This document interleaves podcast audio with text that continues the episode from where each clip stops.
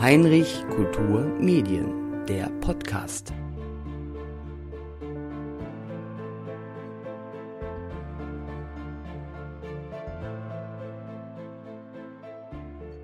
Der Hitlerputsch von 1923 kam nicht aus heiterem Himmel, sondern war die Folge von Verirrungen und Verwicklungen, vor allem auch der bayerischen Staatsregierung.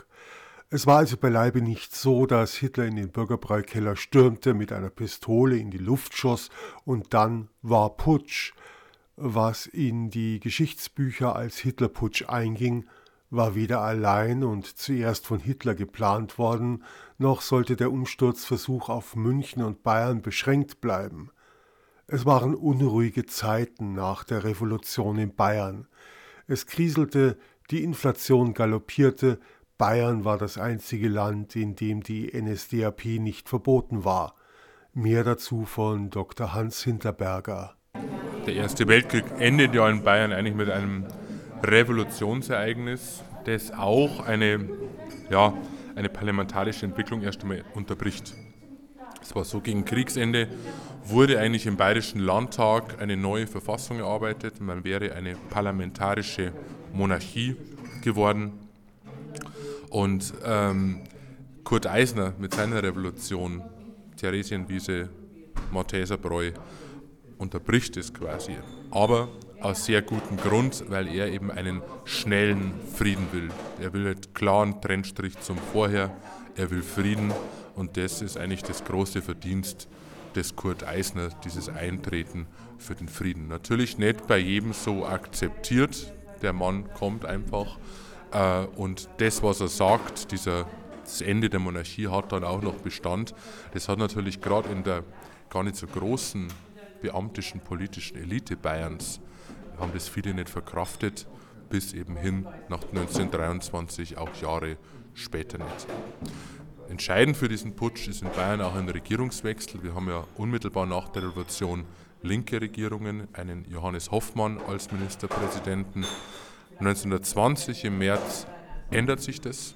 Die SPD verlässt die Regierung. Nicht, dass sie es unbedingt tun hätte müssen, meiner Meinung nach aber sie tut es und wir haben eben dieses bürgerliche Bündnis mit Gustav von K. als Ministerpräsidenten, die sogenannte Ordnungszelle Bayern, die dann eben eine Alternative zu Berlin, dem dortigen Geist und der dortigen Politik sein will. Das ist so der Weg hin zum Hitlerputsch. Zentrale Figur zwischen Revolutions- und Putschjahr war der bayerische Ministerpräsident Gustav Ritter von Kahr. Er war Monarchist. Nach Versailles 1919 hatte Deutschland offiziell nur noch eine Armee mit höchstens 100.000 Soldaten, Wehrpflicht war untersagt. In Bayern existierte aber 1920 eine Einwohnerwehr mehr oder minder im Untergrund von 300.000 Mann, die gegenüber der Reichsregierung Gehorsamsverweigerung gepflegt hätte. Es gab illegale Waffenverstecke. Von Kahr tritt im September 1921 als Ministerpräsident zurück, kommt aber im September 23 als bayerischer Generalstaatskommissar mit diktatorischen Vollmachten wieder zurück. Von ihm ist der Satz überliefert, dass er die bayerische Verfassung nie gelesen habe. In der Zwischenzeit war Gustav Stresemann Reichskanzler geworden. Er beendete auch den Streik im Ruhrgebiet, der wegen der hohen Reparationszahlungen umgesetzt worden war. In dieser Zeit erstarkte Hitler, der durchaus auch von der Regierung hofiert wurde. Dr. Hans Hinterberger. Es gibt eine Quelle, ganz klar, ähm, Sommer 1921, als K. Hitler offenbar über die Waffenverstecke informieren möchte. Also die Einbindung Hitlers ist ja bayerische Staatsressort, aber weniger, weil man den Nationalsozialismus jetzt unterstützen will. Man sieht in Hitler eben eine willige Hilfstruppe, die sich aber bitte doch dem bayerischen Staat zu unterstellen hat. Also man kann sich das gar nicht vorstellen, dass Hitler eigene Ideen hat und da an einem vorbeiziehen könnte als Bayern. Das liegt auch daran, der Mann ist weder Offizier noch Akademiker, ist ein Emporkömmling ohne fundierte Bildung und das konnte man sich einfach nicht vorstellen. Anderer Punkt war, man war, also Hitler hat schon vorgesprochen, auch bei K. Die haben sich ja auch persönlich mal gesehen. Und in diesem Vorsprechen war immer ein zentraler Punkt, den Hitler bringt, ich binde dir die Arbeiter ein. Also Nationalsozialistische Arbeiterpartei. Und man glaubte da in der bayerischen Regierung, okay, das ist ja eigentlich was Gutes, der versucht die Arbeiterschaft weg vom Sozialismus, weg vom Kommunismus hin zum nationalen Lager zu treiben. Das soll er machen, das ist gut, aber dass der uns irgendwie übertrumpfen könnte, das war lange äh, für die unvorstellbar. Die Inflation galoppierte weiter. Es war zwar Anfang November die Rentenmark eingeführt worden, um die Inflation in den Griff zu kriegen, dennoch in dieser Zeit stürmte Adolf Hitler, mittlerweile Chef der NSDAP, in den Bürgerbräu-Keller, schießt in die Decke und ruft den Putsch aus. Genauso irr, äh, wie Sie es jetzt erzählt haben.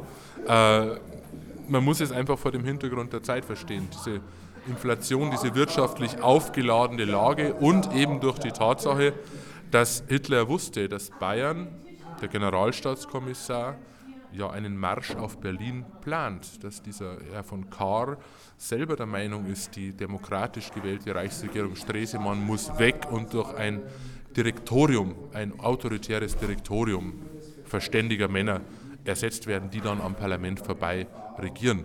Dafür wurden in Bayern auch ganz konkrete militärische Vorbereitungen getroffen.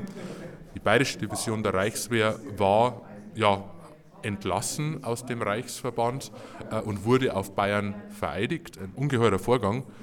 Und äh, natürlich, das wusste man alles. Das war dieser Lauf. Und darum ist dieses, dieser Gang Hitlers in den Bürgerbräukeller, das ist nicht die Meinung, dass er mit seiner Pistole jetzt alle überzeugt. Es geht um den Auslöser. K. hat auf einen Auslöser gewartet, dahingehend, dass man von Norddeutschland gerufen wird. Also dass die Sache irgendwie legal bleibt. Es gibt irgendeinen Aufstand in Berlin, es gibt irgendeinen Aufstand im Ruhrgebiet, äh, irgendwelche Unruhen, wo man dann die bayerischen militärischen Kräfte, die ja, auf rechten Boden stehen, sage ich mal, zur Hilfe ruft. Das fand aber nicht statt. Auch ansonsten war Herrn K. das alles zu gewagt und Hitler wollte mit diesem Eindringen in den Bürgerbräukeller eigentlich diesen K. nur zwingen, dass er jetzt endlich loslegt. Also er wollte den Funken schlagen. Es ging nicht darum, dass Hitler allein mit seiner SA jetzt hier alle gefangen nimmt und bis nach Berlin kommt. Das war nämlich ja eigentlich komplett unrealistisch, das wusste er selber. Der anschließend geplante Marsch auf Berlin fand nicht statt. Der Rückhalt in Bayern war für die NSDAP wohl nicht zu groß. Auch von Kahr verweigerte Hitler die Unterstützung. Adolf Hitler war kein Deutscher, wir wissen, dass er Österreicher war. Es gab verschiedentlich Versuche, ihn auszuweisen. Es ist eigentlich eine Tragik, dass das nicht funktioniert hat. Also gibt es jetzt mehrere Gründe. Einmal gab es natürlich eine deutsche Gegenwehr dagegen, ihn auszuweisen. Er war ja eigentlich Österreicher und es gab aber Veteranenvereine, auch hier in Bayern, die gegenüber dem Innenministerium und der Regierung da enorm protestiert hat. Warum?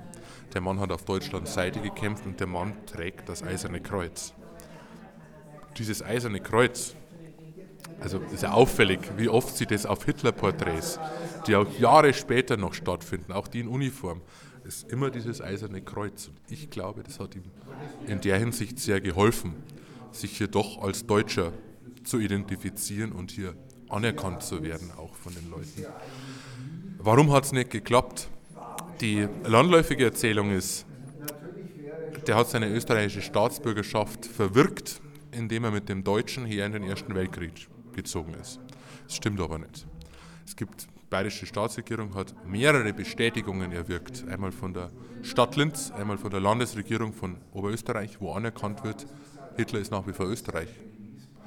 Hitler bekommt auch vom österreichischen Konsulat österreichische Pässe nach wie vor ausgestellt. Die Sache war nur das in Wien. Die österreichische Bundesregierung war sehr dagegen, ihren verlorenen Sohn wiederzubekommen. Also die hat sich da immer gesperrt das verzögert und am Ende erwirkt Hitler durch ein Bittschreiben an die österreichische Bundesregierung, ihn doch jetzt offiziell aus der Staatsbürgerschaft zu entlassen. Dem Bittschreiben kommt die österreichische Bundesregierung nur zu gerne nach und dann haben wir einen Staatenlosen. Und das Problem kennen Sie, wohin soll ich einen Staatenlosen abschieben? Geht nicht. Was Hitler übrigens von seinen Vorgängern in der Politik hielt, sowohl Gustav Ritter von Kahr als auch Kurt Schleicher wurden ins Konzentrationslager verbracht und dort ermordet.